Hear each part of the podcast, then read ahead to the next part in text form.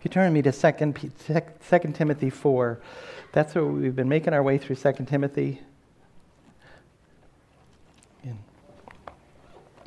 And we're, in, we're beginning chapter 4, and it's just a, yeah, it's just kind of a, one of those moments. 2 Timothy, the whole of 2 Timothy is one of those uh, conversations you've had with people along the way where they say, hey, there's something I need to talk to you about. And nobody ever says that when it's just something light, like they want to invite you to the Patriots game or something like that. They always say that when it's something serious. We had one of those moments with uh, Cindy's mom a couple of years ago, a number of years ago. She calls Cindy and says, There's something that I need to tell you. And Cindy says, Okay, what? She said, No, I can't tell you over the phone. You need to come and I need to talk to you in person about it. And so Cindy's like, What? Well, what is it? No, I really, I don't feel like, I don't feel comfortable giving you news like this over the phone. And so Cindy's thinking her mom has cancer. There's just something that's going on. It's serious like this. So we drive over there, and she says to her, we go in, and, she, and Cindy goes, What? What is it you need to tell me? She says, Well, let me have you sit down. now, it's, now it's ramped up all the more. And she said, I might have told you this long ago. And Cindy's like, What? What did you tell me?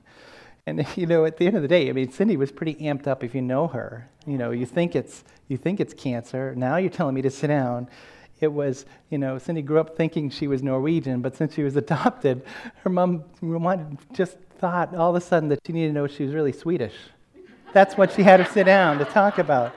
If you know history, the, the Norwegians and the Swedes have fought all through history. And so her, she was like, That's it?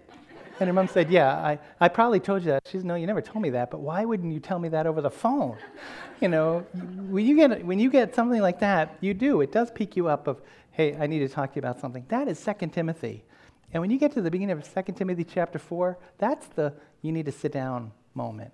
This is where Paul, who's realizing, and I think, I, think I, I went this week from understanding this is the last letter he ever wrote, to really being able to step into the fact that this is a man who knows he's going to die very soon and may not get to see Timothy again. Hopes he does. We'll, we'll see in, in, a couple weeks, he's going to say, Come before winter, hurry up and come.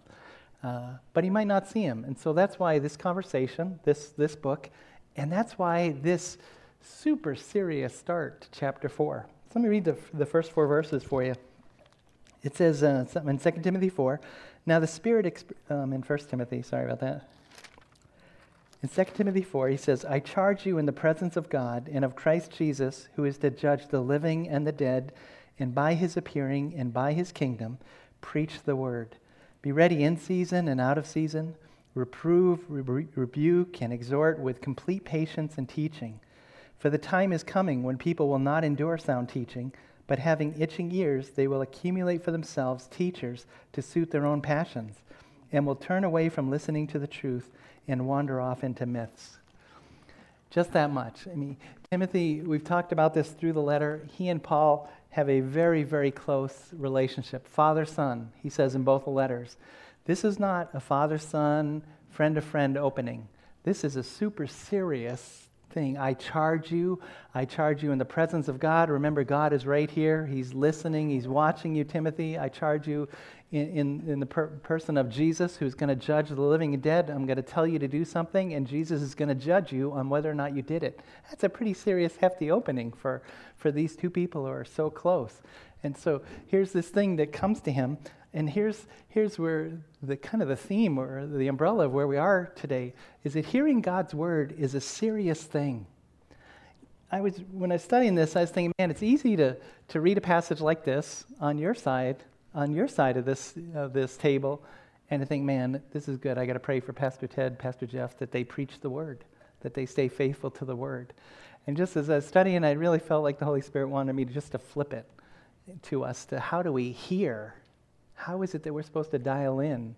You know, we, how do we read a passage like this from your chair and, and not from the platform? And it just seems like it reinforces that hearing God's word, it's a very serious thing. That when God says something, when He puts something in His word, He's speaking as the God of the universe. He's not writing a self improvement book, he's, he's not writing a book of advice. He's writing what He knows is the one who knows everything and the one who is who has planned you know, a history to move in an end and then has built in free will in some amazing, incredible, unfortunate way. He's built all of that in. So he knows, and he's the one who's created us and designed us, and so he know he knows how we work, he knows how you work and what you need, and he's so he's given you this word so that you can find this life and experience this life that he's designed for you to live, and so you can have the influence that he's intended for you to have for the sake of the kingdom.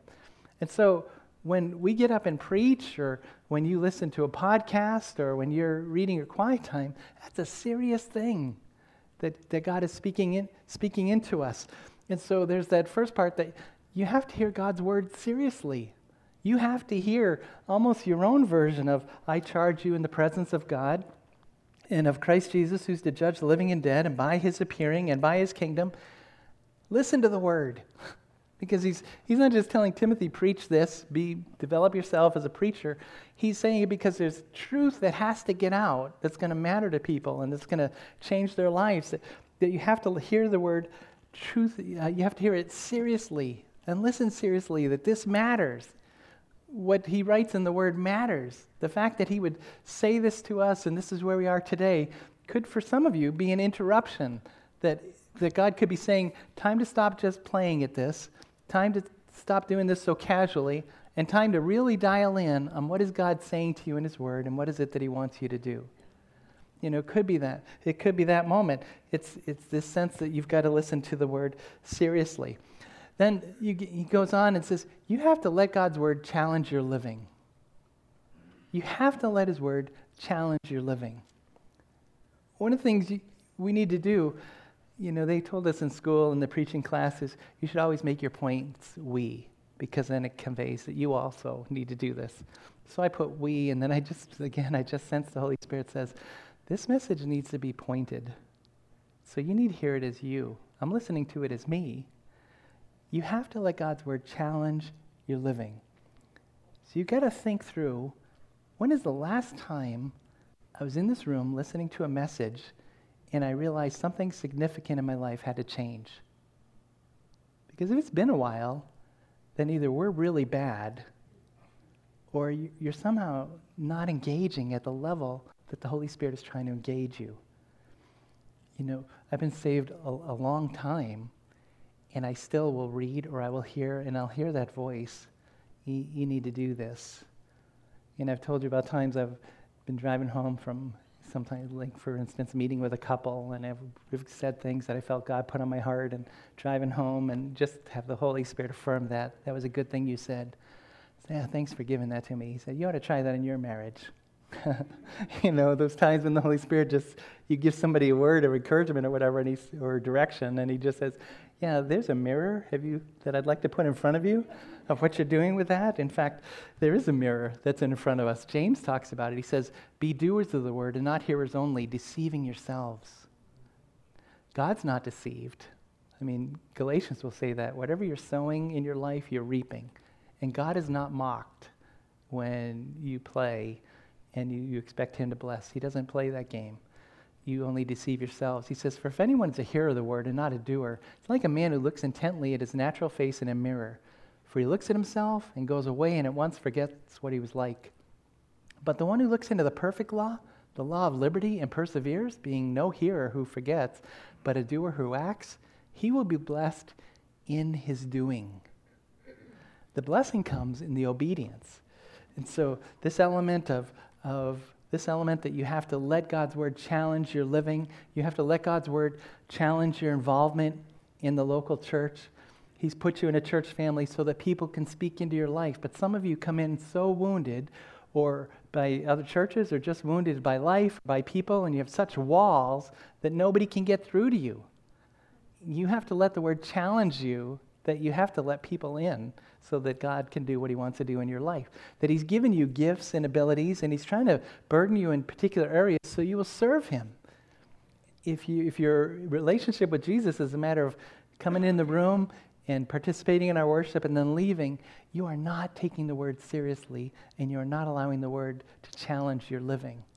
Because that's just the normal Christian life, he sees. You cannot live the normal Christian life without deep involvement in a local church. That's just, that's just how, he's, how he's put it all together. It's interesting. thing that Isaiah says. He says, you know, for those of us that hear the word, you hear a message, and saying, that wouldn't work for me. I can't really do that right now. Oh, if you only knew what's going on in my life. He says, My thoughts aren't your thoughts, and neither are your ways my ways, says the Lord. For as the heavens are higher than the earth, so my ways are higher than your ways, and my thoughts than your thoughts. You know, that's like, that's like when your parents used to tell us, listen, when you're older, you'll understand. And they were right. That's God saying, listen, if you were God, you would understand. But you're not God, so just obey. You're not God, and so just trust me that if you do this, this is going to take you to the life that you want, or this is going to release the blessing into your life. You've, you've got to allow Him to challenge you, you've got to allow Him to lead you on. He might be taking you from where you are into a step that's scary. He might be telling you to stop doing something that you really feel like works in your life. He may be telling you to cut people out of your life. When people come to us and they're seeking Jesus and we have conversations and we say, No, you shouldn't be living together. That's wrong. God says that that's, oh, you don't understand this person. You don't understand our finances. You don't understand. I just understand what God says. That's all. And I understand if you honor that, He's going to honor you and He's going to provide for you and He's going to lead. He's not, he's not looking to rip us off. He's looking to give us abundant life. That's what Jesus says. But in order for that to happen, you have to let God's word challenge your living. And so, do you notice the words that are in here? What he says, you know, in the preaching? He says, Be ready in season and out of season, always. Just be always ready. Some a couple places put it that this they could translate this: Be ready when it's convenient and when it's not convenient. That's to us as speakers, but it's also to us as listeners, isn't it? This really isn't a good time, God, to make this change. But God knows time, and He, he knows how to get it there. And then you get words like reprove, rebuke, and exhort. Do you ever notice how much, how many times God says the word is going to have a corrective element? Reprove, that seems to be a shade of people that are wrong, they just don't know it. Rebuke is somebody that's wrong and they know it. But did you notice up above at the end of chapter 3 when it tells us that God has inspired this word and that it's useful? It's useful for teaching, reproof, correction, and training. So the two out of those four words are words of correction or redirecting. So, so if you take the word seriously, you have to let it challenge your living and your schedule and your money and your relationships and your involvement and your attitude and your plans and all of those things. He, he has to have the right to challenge you and you should be constantly being able to see these adjustments that you're making. He gives you a new insight that takes you a little bit deeper, and so you allow him to, to challenge your life. You have to be able to be somebody that's tuned in and somebody that's going to to listen. Let's talk for a second about the different kinds of listeners that we encounter as, as preachers. The person that, that doesn't look at, you know, the person that's got their phone, and we all know this person or these people. No, I'm really listening. You know, it's funny. I'll be in that mode sometimes, and uh, I thought I was listening, and then I just noticed Cindy's not talking anymore. you know, and so I look up, and uh, yeah, the point is made. You know, some of you, some of you during a message, you're not really, you're not with us. You're not with us. You know, there are some of you who are listeners like this, and, and I get, I'm so burdened for you. Whatever is said, you somehow, by the time it gets from here, where it's hope and grace, when it gets to you, it's condemnation. I mean, you can come away from any message on anything and just come away feeling like, I'm so bad at that. I needed that so much. Thank you. And it's I kind of feel like, yeah, thank you for beating me with a stick again. You know, you are not going to change. You're not going to move forward if you if you continually live in the sense that God just looks at you like a failure or he just looks at you with such disappointment. He can be disappointed with us, but he has such hope for you. Uh, he's put before us life, but life comes through change. So, so don't be that listener or this listener. Uh, you know? Are you with me? You're here, but you are somewhere else. What time is the Patriots game? Or this listener who's listening, but they're not listening for themselves. They're listening for you you know? And you are that person. I have spoken sometimes to people that, you know, Pastor Ted and I were talking about that recently. You prepare a message, and in the preparing of it, you've done this if you lead Bible studies, you think of someone that this will really bless this person. Okay, this could really challenge this person.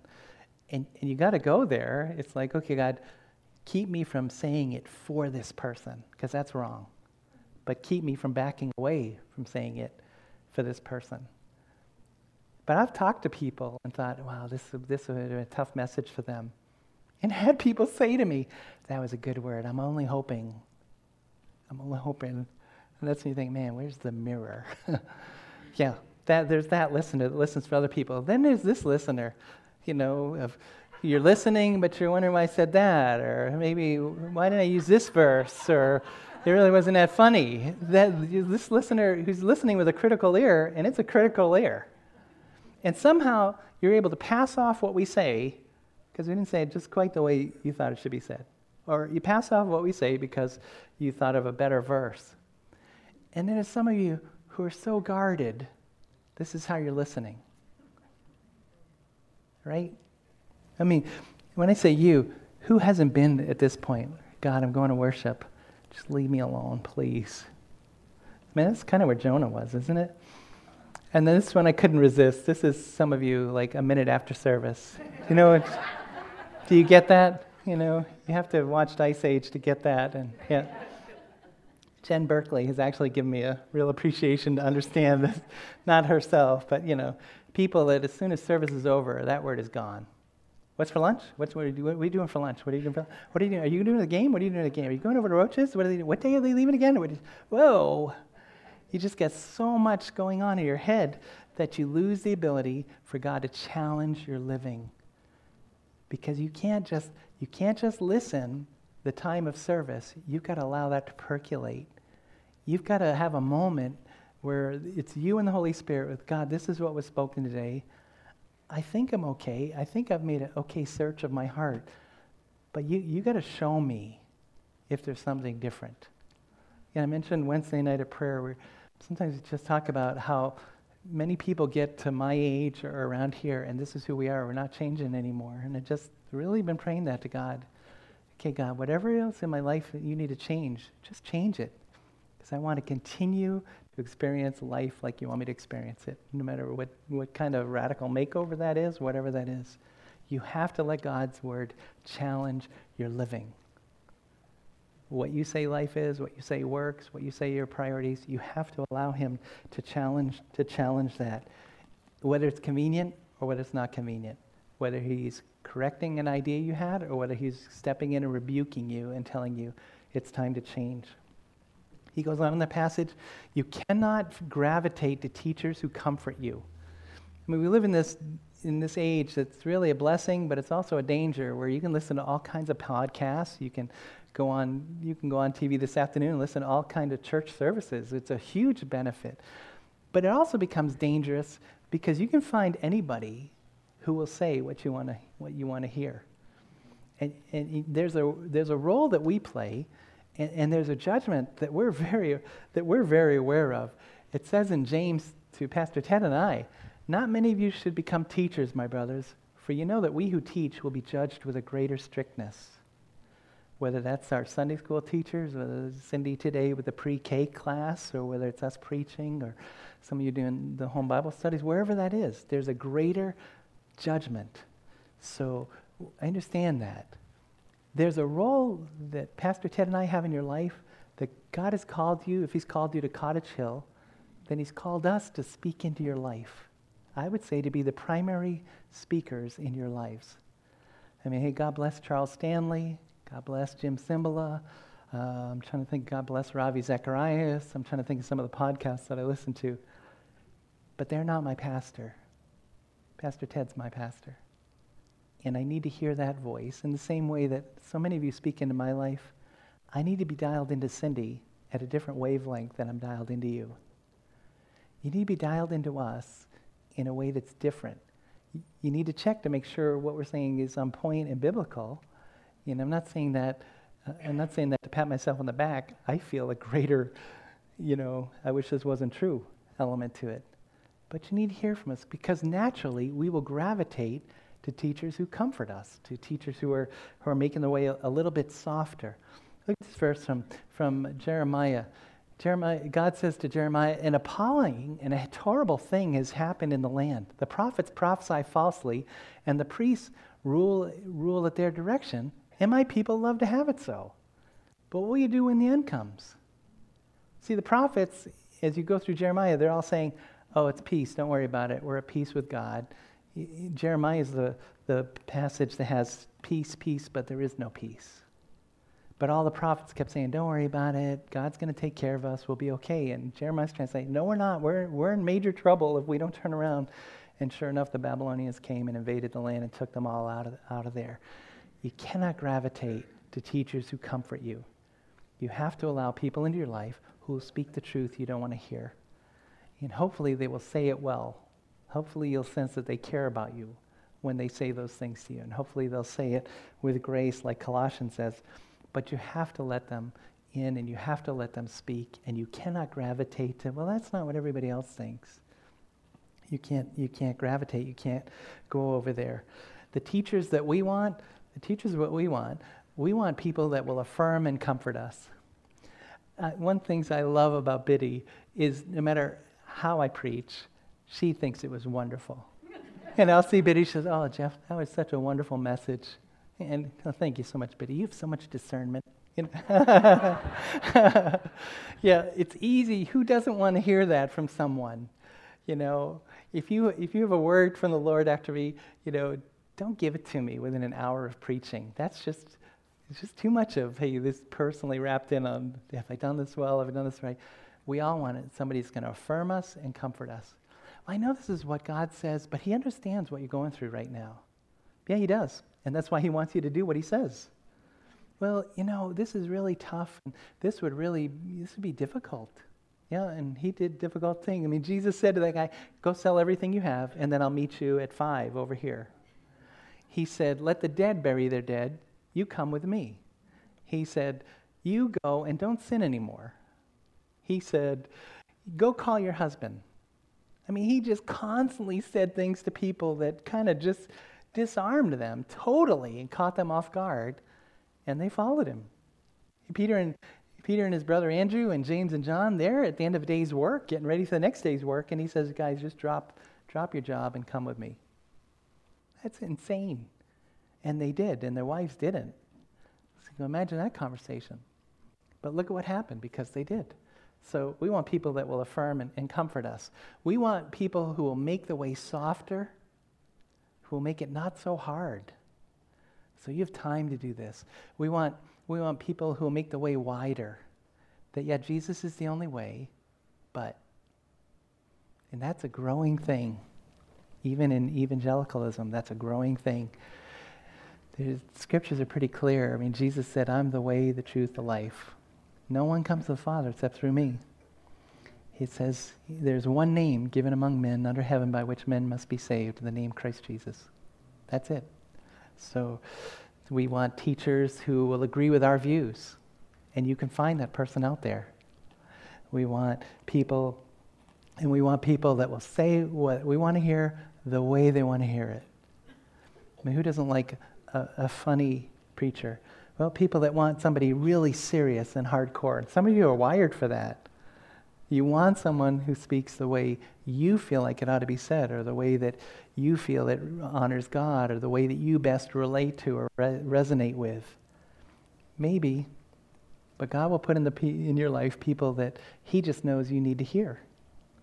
So, so you have to be so careful that you don't gravitate to teachers who comfort you, to teachers who, who agree with you. And then just this last one you have to protect yourself from wandering. He says in verse 4 they will turn away from listening to the truth and wander off into myths. They're just wandering. Wandering is something that just happens just slowly. You ever notice that? You're out in the woods. It's not like you say, I'm going to get lost now. I'm taking, I'm getting off the trail. I'm going over by those trees. You just kind of look, you're on the trail and you think, wow, that's really interesting. What is that? and you just kind of wander. Wander is something that's incredibly subtle. In 1 Timothy, Paul says this to, to him. He says, The Spirit expressly says, say it a word from the Lord, that in the later times some will depart from the faith by devoting themselves to deceitful spirits and teachings of demons through the insincerity of liars whose consciences are seared, who forbid marriage and require abstinence from food that God created to be received with thanksgiving by those who believe and know the truth that in the end times, you're going to have people who are going to speak in God's name deceptively. There's going to be a demonic role behind them because anything that's not of truth is a lie, and the one who's a liar is the evil one. And so it makes sense his messengers are on that. You have to protect yourself from wandering. A couple of Sundays ago, and I, I missed that, Gary. Uh, Gary had asked that we read this verse from Hebrews. In Hebrews 10, it says, Do not forsake the assembling of yourselves together as some are in the habit of doing, but all the more as you see the day approaching. That was a word that God had put on Gary's heart for us. You wander when you get less faithful. When you don't show up, you are showing up somewhere, but you're just not showing up where you're supposed to be. Whether we're talking Sunday, some of you who used to be faithful on Wednesdays, some of you who could be faithful on Wednesdays, some of you aren't faithful in the Word, wherever that is, you have to protect yourself from wandering because it just happens. Over the last years that we've, we've begun to understand how the demonic world works, and God has given us opportunity to, to minister with people where there have been demonic strongholds. I was going through my folder, 17 people that I've, that I've worked with, that I've you know, worked with enough to take notes. Can I tell you that 13 or 14 have wandered? That was discouraging. but that's the reality of warfare. 17 people, 13 or 14, are not following Jesus. Some of that I feel like is a throwdown. That's a gauntlet that the evil one says, if you want to if you want to take me on and what I'm doing with people, if you think you can break that, watch my counterpunch. People are wandering. It says at the end that there will be there will be a turning away. In Colossians, uh, in Second Thessalonians, it says, The end hasn't come because there's no Antichrist, and the great apostasy, the great walking away hasn't happened yet. It says that in the end, the love of many will grow cold. The love of many for the Lord Jesus is growing cold, and we're watching that. We're watching people just walk away, slowly walk away. I'm going to send a letter this week to, to people that have dropped out and just encourage them to come back I feel, you know, I do that around Christmas and Easter, you know, hey, we miss you, whatever. Uh, the word I'm getting from the Lord is that needs to be a warning letter, not, not so much a, hey, we'd love to have you back letter. And that's going to be taken with offense by some and not protection by some. You have to protect yourself from wandering. Remember this moment in Jesus' life? Many of his disciples turned back and no longer walked with him. And with this, I'm going to just wrap up. So, just to you know, encourage you that way. Many of his disciples, people that had been following him, turned back and no longer walked with him. Jesus said to the twelve, Do you want to go away as well? And Simon Peter answered, Lord, whom are we going to go? You have the words of eternal life, and, and we have believed and come to know that you are the Holy One of God. Where are we going to go? Mean, you need to burn that into your head and your heart. Where else am I going to go? to find life.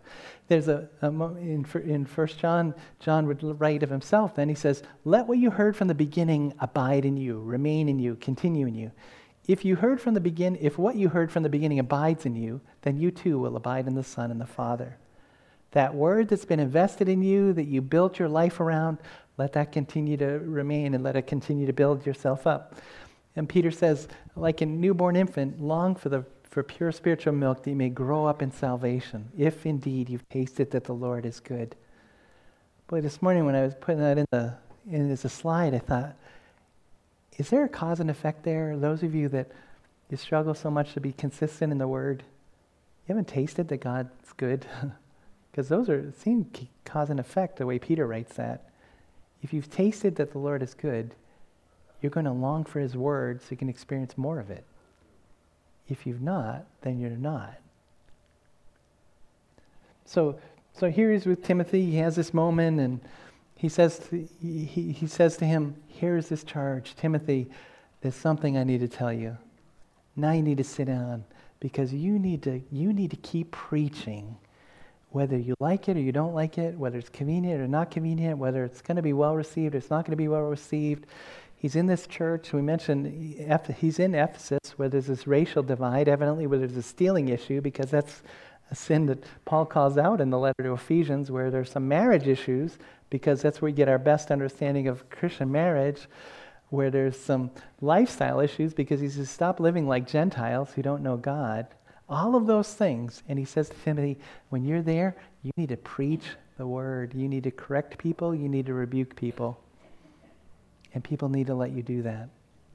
You need to let, you need to let us do that. Because he says to them, you're going to walk away from the truth. That's what the word is. It's the truth. It's God's truth. He doesn't tell him to soften it. He doesn't tell him to update it. He doesn't tell him to change it. He tells him to preach it when you're dealing with God's truth, everybody goes silent because nobody knows more than God. Nobody has more authority than God. Nobody has the right to tell God no or later. You just go silent before Him because it's His word. Because we're all clueless. We're all inconsistent compared to God. I was talking to somebody recently that's not sure where they are spiritually anymore, and just more and more I think of the word and the story, you just see this thread of consistency through the whole scripture and in conversations with this person, everything they believe and all their objections, they just kind of break down. They don't connect. But this word, it connects because it's truth. That's why we need to know what it is because we're living in a day where truth is what you believe and you need to just tolerate what I think is truth. And he says to us, no, you need to preach truth and hang on to it. So, hey, stand with me and let me just pray over us that we hear well I believe that some of you, you know the change that God wants you to make. You've known for a while, and you just have resisted making that for whatever reason. There's so many reasons, and yet there's no reason. So if there's that change that He's called you to make, I want to encourage you to make that today. Make it today. Stand on the Word and do what the Word says, and watch God honor what you do. That it's truth. Maybe there's some, some of you here today, and the truth is that Jesus is the one Savior of the world. The wonderful truth is that there is a Savior who can forgive our sins and give us confidence that we'll spend eternity with God. The uncomfortable truth is that He's the only way, and He's the only payment for sin. But He invites you to put your trust in Him as your Savior, and He'll make you His child. Some of you need to just embrace that truth and accept it and, and walk in it. So, Lord Jesus, you say you're the way, the truth, that you embodied truth. And so we watch you deal with people, and you're so good. You know how to deal with everyone, and you never back away from speaking the truth to anyone. And everyone came away, Lord, understanding who you were and what you were saying. We want that to be us. We want to hear this word for what it is eternal truth your word says, Forever, O Lord, is your word is established or settled in heaven. So we hear that. I want to pray for brothers and sisters whom you're calling to make a change, a big change. And, and it's a big, scary change. And, and they're sure they can't do it. I pray, Lord, you'd help them to be sure that you can. And that you give them clarity on that. Pray over our conversations at lunch that we wouldn't soften something that you're putting on our hearts to say to someone help us to say that well, but to say what needs to be said in, in encouragement or in correction or instruction, whatever that is. We pray you do that so that we would become more like you, Jesus. And we'd, we'd, have, we'd smell more like you, have the aroma of Jesus. We'd be that light and salt that this world needs. We pray that next Sunday as we come, we would be dialed in on what's the truth you have for us. So here we are. We pray you bless us. We pray you'd use us. We pray this room be full because you used us to invite people this week. To the glory of Jesus, we ask that. Amen. Amen. Amen.